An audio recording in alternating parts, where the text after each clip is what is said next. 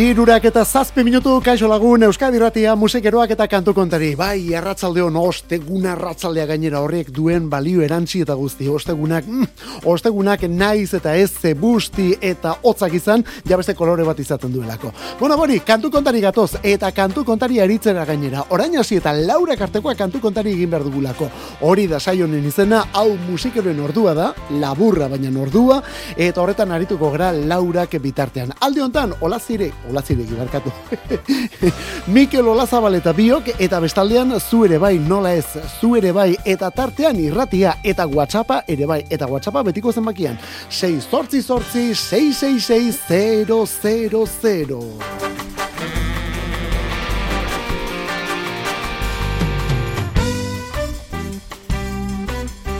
Eta atzo etxe honek berrogei urte bete zituela eta saio ezberdina egin genuen zuen eskari, mezu eta bestelakoekin. Benetan eskarrik asko mezua bidaleitako guzti eta gero atzo ere gehitu duzuen. Oie, benetan eskarrik asko. Jarri gabekoei barkamen eskatzen diegu, bueno, horiek ere karriko ditugu egunen batean. Eta atzo ez genuen beste albiste honen tarterik izan, honentzako ez genuen tarterik izan, baina gaur albiste ez, gaur omen aldia dator, gaur omenduko duguna lehen da bizikoa, bere delako, nola ez, Wilco Johnson.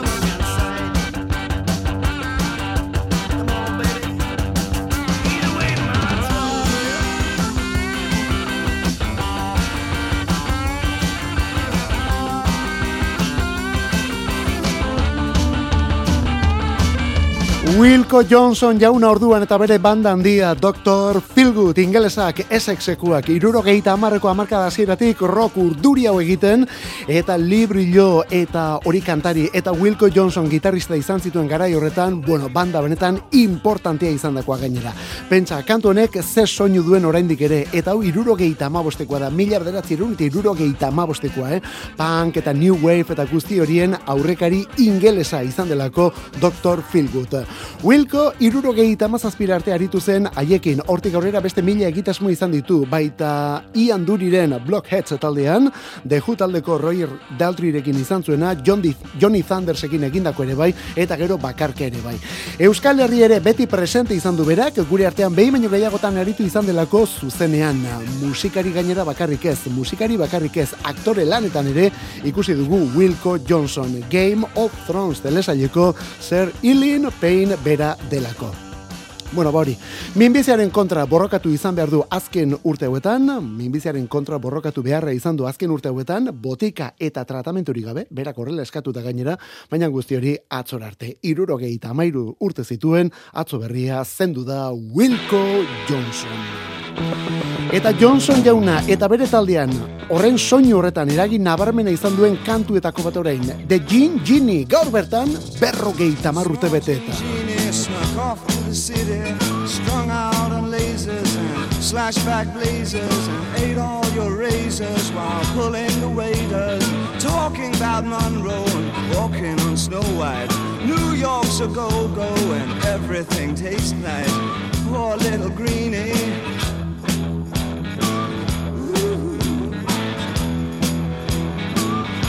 Back on. Gene Genie lives on his back. Gene Genie loves chimney stacks.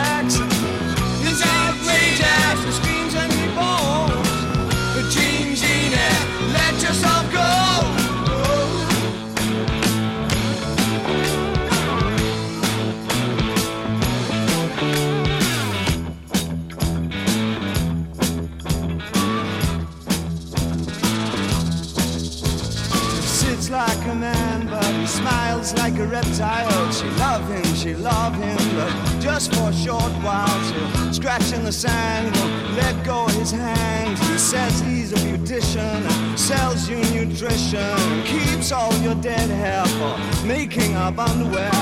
Poor little greenie.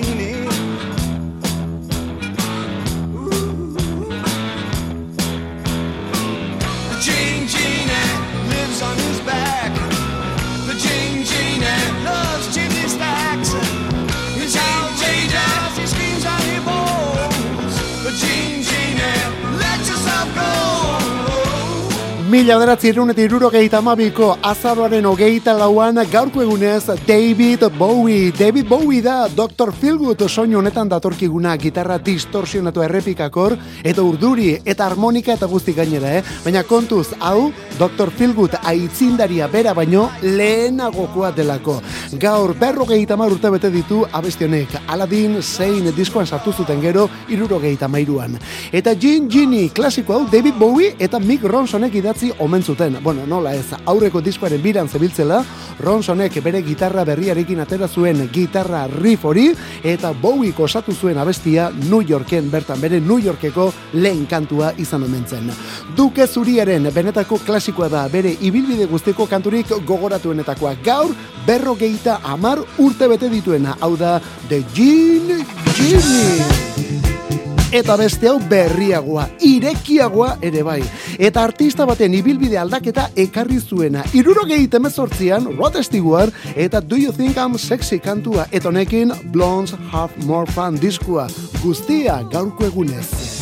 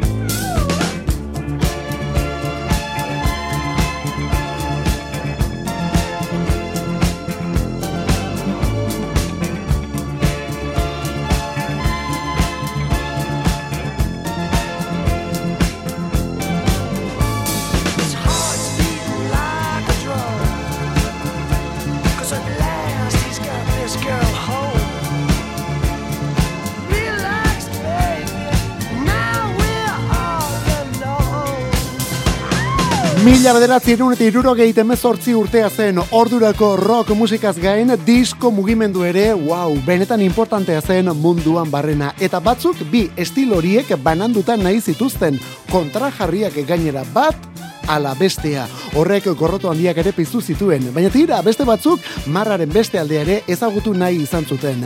Rod Stewart ingeles eskoziarra horietako bat marraren beste aldera ere pasazena.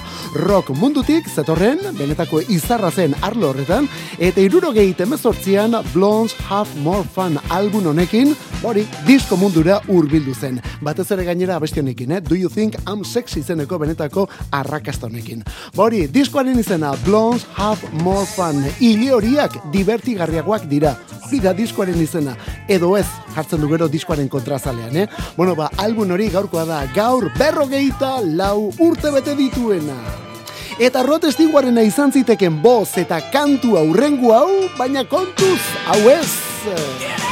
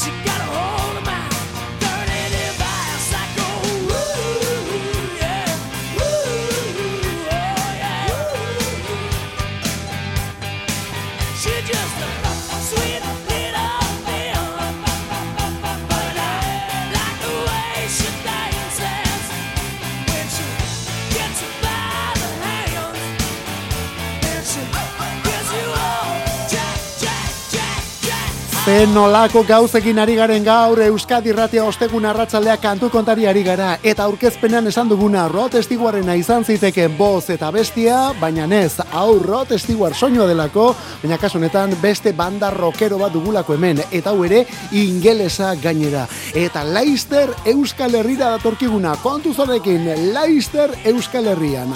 Talde honen izena The Choir Boys, The Choir Boys, Seven O'Clock abestia da, lauro gehieta beratzikoa, bueno, banda lauro geita lautik ari da, Guns N' Rosesen telonero ofizialak izan ziren lauro geita marreko amarka da gero geldituta egon ziren urte batzuetan, baina tira Spike kantari eta liderrak berriz piztu ditu milurte honetan, The Quiet Boys taldea. Orain bila dute Europan eta geldialdi bikoitza Euskal Herrian, geldialdi bikoitza Euskal Herrian, datorren astean gainera. Abenduaren iruan, larun batean, larun bata da hori, gazteizko Urban Rock Concepten arituko dira. Eta hurrengo gunean, hau da, abenduaren lauan, igandean, Bilboko azkenan. Talearen izena, The Choir Boys.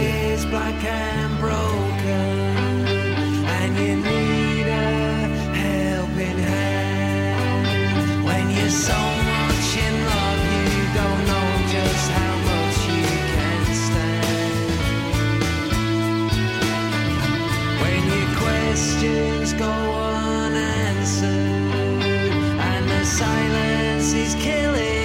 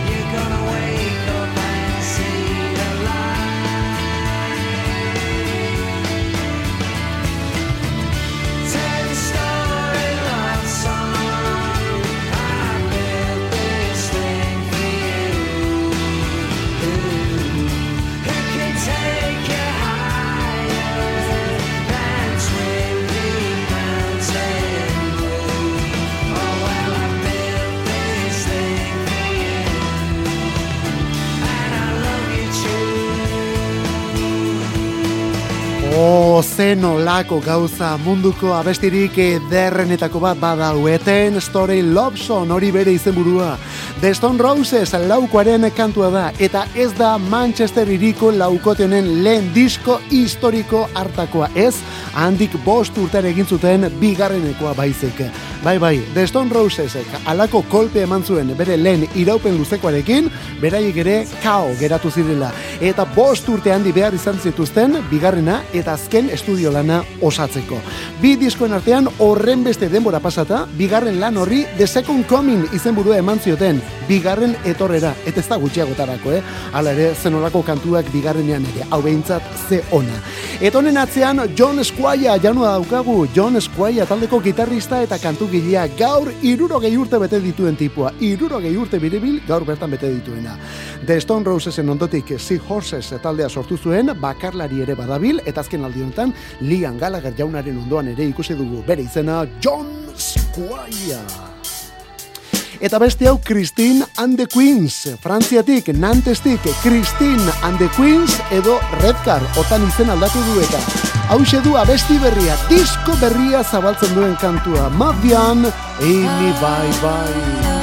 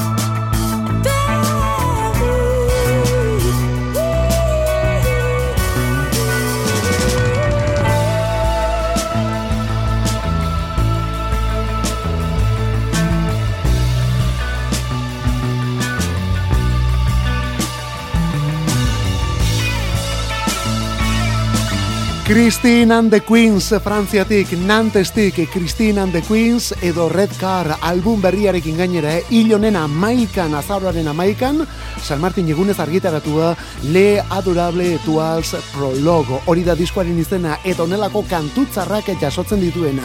Honen izenburua Mabian Amy Bye Bye. Hau da gainera diskoa zabaltzen duena eta orain ez dakigu single egingo duen, baina pieza mundial hau bideoklip batez ere jantzi du Red Car edo Christine Frantziarrak. Bideoklipa eta gainera zer eta emakume honen zuzenekoa jasotzen duen bideoklipa. Ikusi egin behar da ze estetika, ze itxura, ze irudi duen momentu honetan Christine Frantziarrak. Bueno, bori, abesti berriarekin, Mavian Amy Bye Bye. María Rodes en Chanda. Hay un millón de cosas que podrías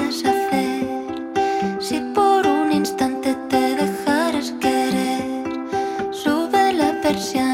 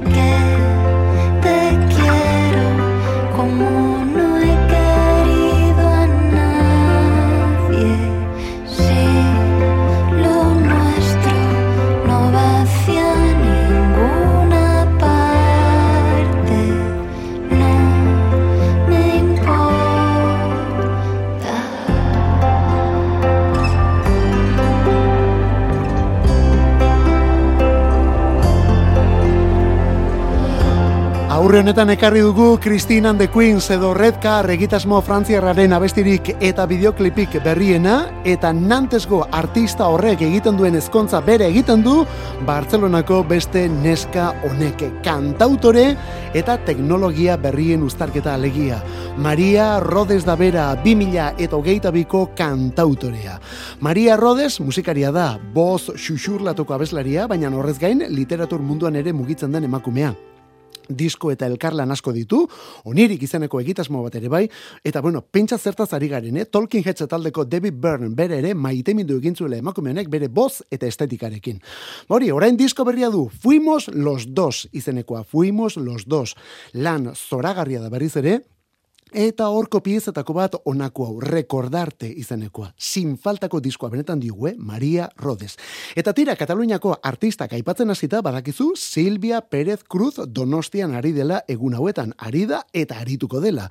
Hiru egunez, atzo gaur eta bihar. Atzo gaur eta bihar. Arratzaldeko zazpiter dietan, Silvia Pérez Cruz, donostiako Victoria Eugenia. Eta Inez Osinaga eta Amaika Udaberrixan Abana kantua onako hau elektronika organikoa orduan berriz ere hemen, eh? Mauriziaren bozaean lotzen dugun kopla doinu horretan abiatu eta Karibeko irlari begira bi neskaueke. Itxasoa da bide bakarra disko berria ja denon eskura eta onelako kantuekin hause da Udaberrixan Abana.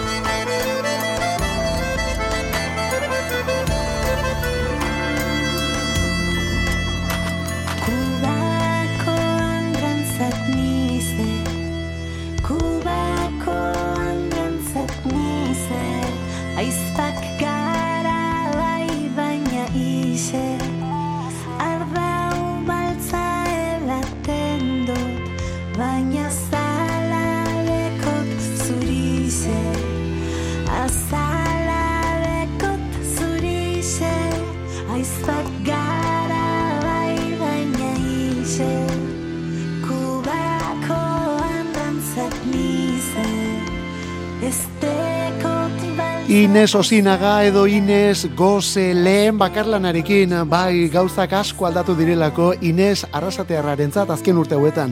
Hombre, Kuba eta Joseba Sarrion handia eta matasunak beharko gauzak aldatu, eh? Bakarka dator, ukelelez lagundutako kantu bat izan zen lehen kolpea, denok ere, pauso aldatuta errapatu gintuena. Et orain trikitisara itzuli da, baina elektronikaz jantzitako trikira. Lorea argarate edo amaikak lagundu dio udaberixan abana izeneko kantu honetan eta ja disko soa denon eskura lan irukoitza, lan irukoitza. Itxasoa da bide bakarra. Eta trikitise indartsuan untza boskotea. Josune Arakistain eta bere banda 2000 eta hogeita batekoa dute. Untzakoek lanik berriena, ezin ezer espero, eta onelako kantuz betea gainera. Hau da, amazazpi hogeita bat edo arratsaldeko bostak eta hogeita bat.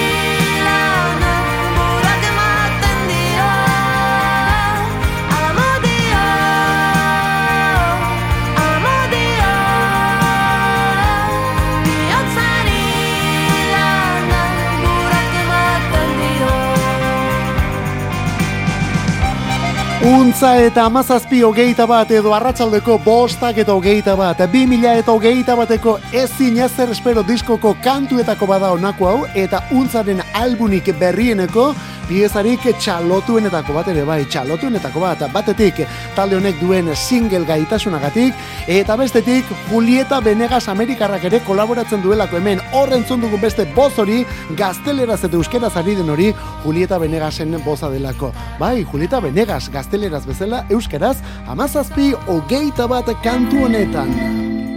Eta Julieta Benegas bestek egindako kantuetan boza eta bersioak prestatzen. Urren honek ja ez du aurkezpenik behar.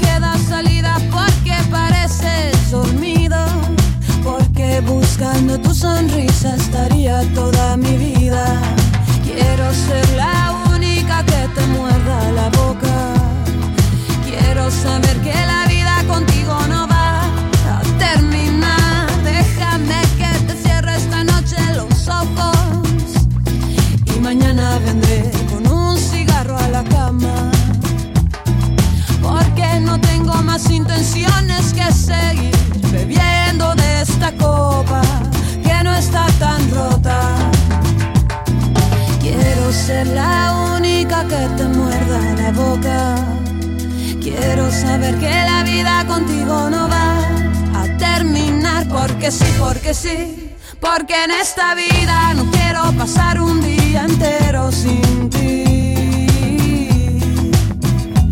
Porque sí, porque sí, porque mientras espero por ti me muero y no quiero seguir así.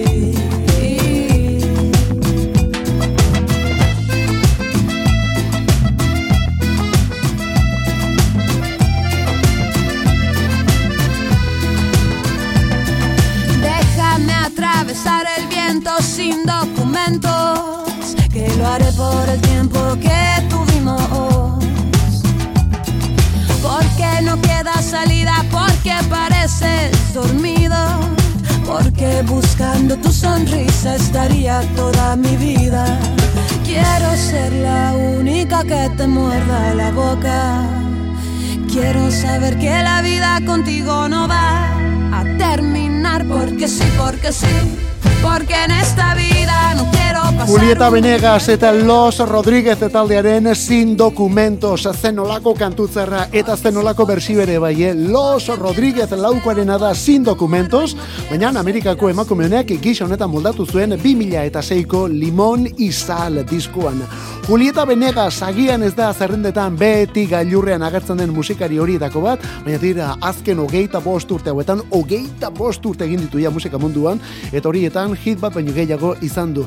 Eta gure trikitisaren antzeko eskuseinu txiki bat bularrean duela ikusteak, bestakit Euskaldun ongan alako gertutasun bat ere sortzen du, ezta? Orain, tu historia, disko berria argitaratu du. Disko berria, tu historia izanekoa. Hau ere, ez da bere gailurra. Baina tira, urteetan gaur marka apurtu du. Bere marka personala. Berrogeita amabi urtere iritsi delako gaur bertan, esan bezala, Julieta Benegas. Many times I tried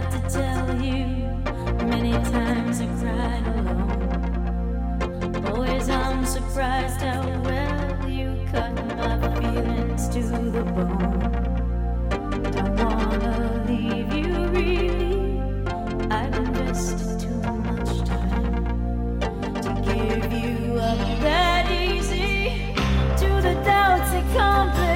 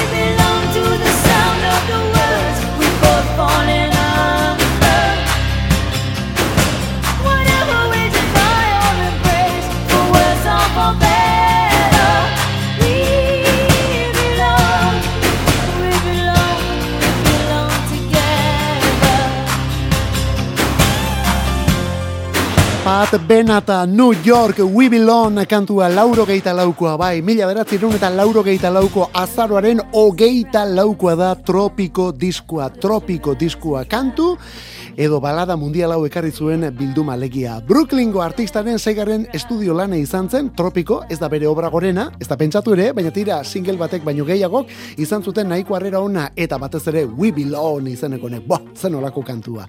Urteko, edo urte hartako baladetako bat izan zen hau, eh? Bideoklipa ere egin zitzaion honi, eta bideoklipari grabatzen ari zirenean jakin omentzuen Pat Benatarrek lehen aldiz aurdun zegoela. We Belong, elkarrena gara, jose ondo. Aspaldian ez dugu bere berri handirik izan, part denatarren berri handirik izan, baina tira, aurten albiste bat emandu, ustailian, bere arrakastarik handienetako bat izan den, Hit Me With Your Best Shot kantua, jona zazu zure kolperik onenaz, ja ez duela hemendik aurrera gehiago zuzenekoetan erakutsiko eta joko. Bueno, denok lortzen dugun arrazoi horrengatik gainera. Gaurkoa da tropiko, mila berratzi eta lauro gehieta laukoa, eta diskorretakoa We Belong abestia. Kantu kontari musikarik ez dadila falta Euskadi erratiko arratsaldeetan. Ordubeteko saioa proposatzen dizugu astelenetik ostiralera, iruretan hasi eta laura karte. Eta gero, edozein momentutan podcastetan berreskuratzeko aukera. Kantu kontari. Euskadi Erratia.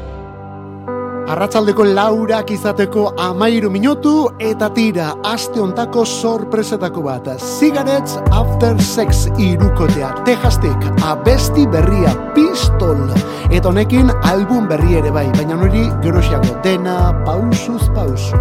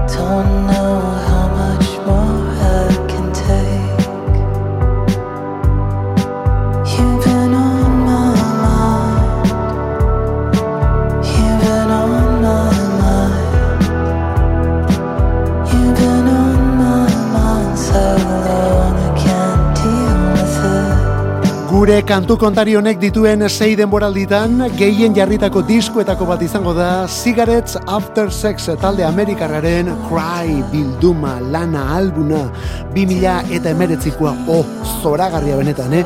Fina bezain dotorea, lasaia bezain inspiratzailea.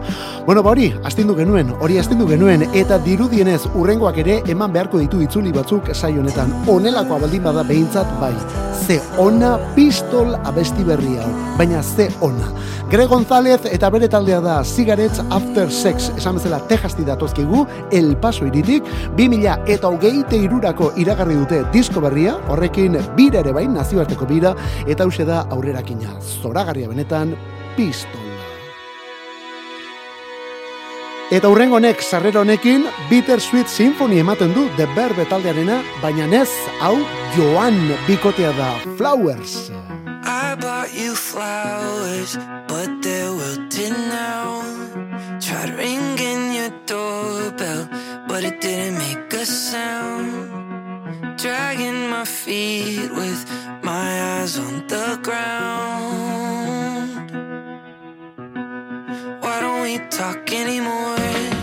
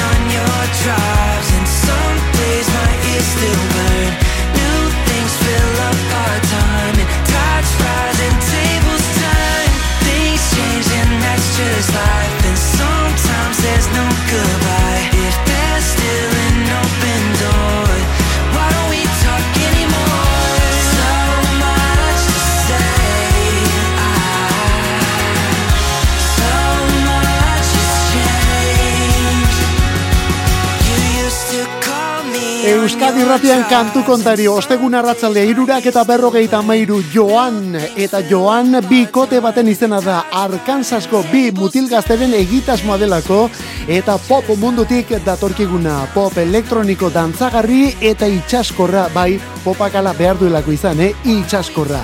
Talde honetatik hasiera batean behintzat guri atentzioa gehien deitzen diguna izena bera da Joan, J-O-A-N. Ez dakit nola ibiliko garen hau interneten bilatzeko, beste mila ere agertuko direlako izen berekoak baina tira. Joan honen atzean, bi elementu dauzkagu, Alan, Benjamin, Thomas eta Steven Rutherford.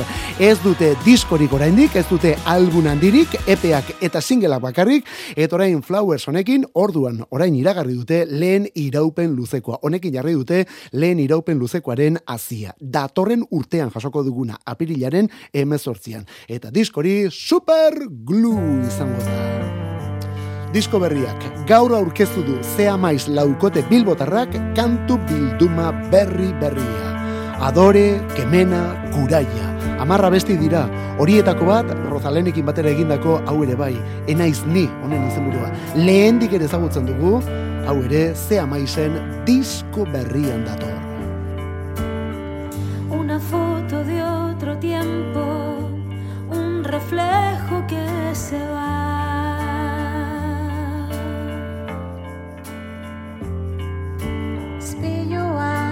Galduta ez dakidatorren edo doan.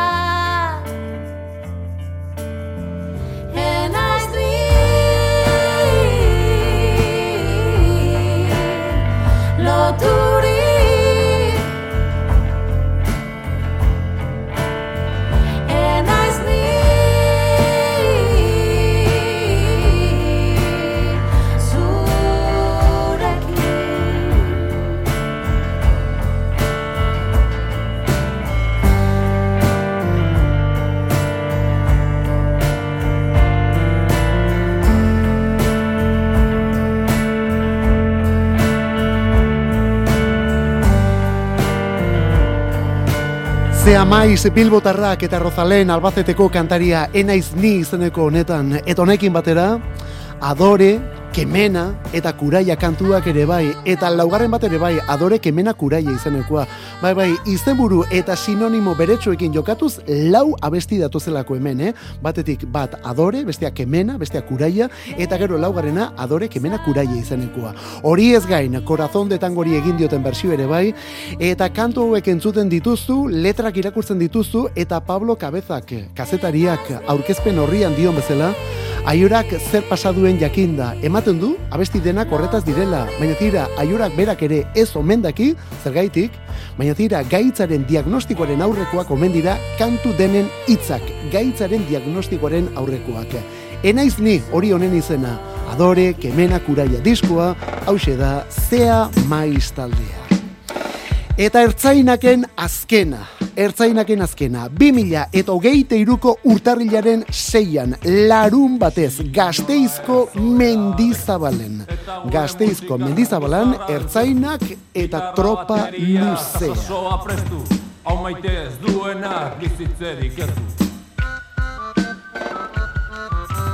Kaixo lagun guztio gu gara ertzainak, basoan ardoa eta labean gaztainak, batzuk porraz berotzen dizkigute gainak, gu musika sustuko dizkiegu zainak. Gaur kolokatu behar dugu edo nola, zita trajedunak ez ezkigoa jola, Gu mozkortzeko vodka oiek Coca-Cola Zueken porratzeko gure rock and rolla. Gurekin nahi baduzu izan ezkapina Hobetxina batekin etorri bazina. Mundu ez litzateke egon goizikina Elkarrekin hobean izango bagina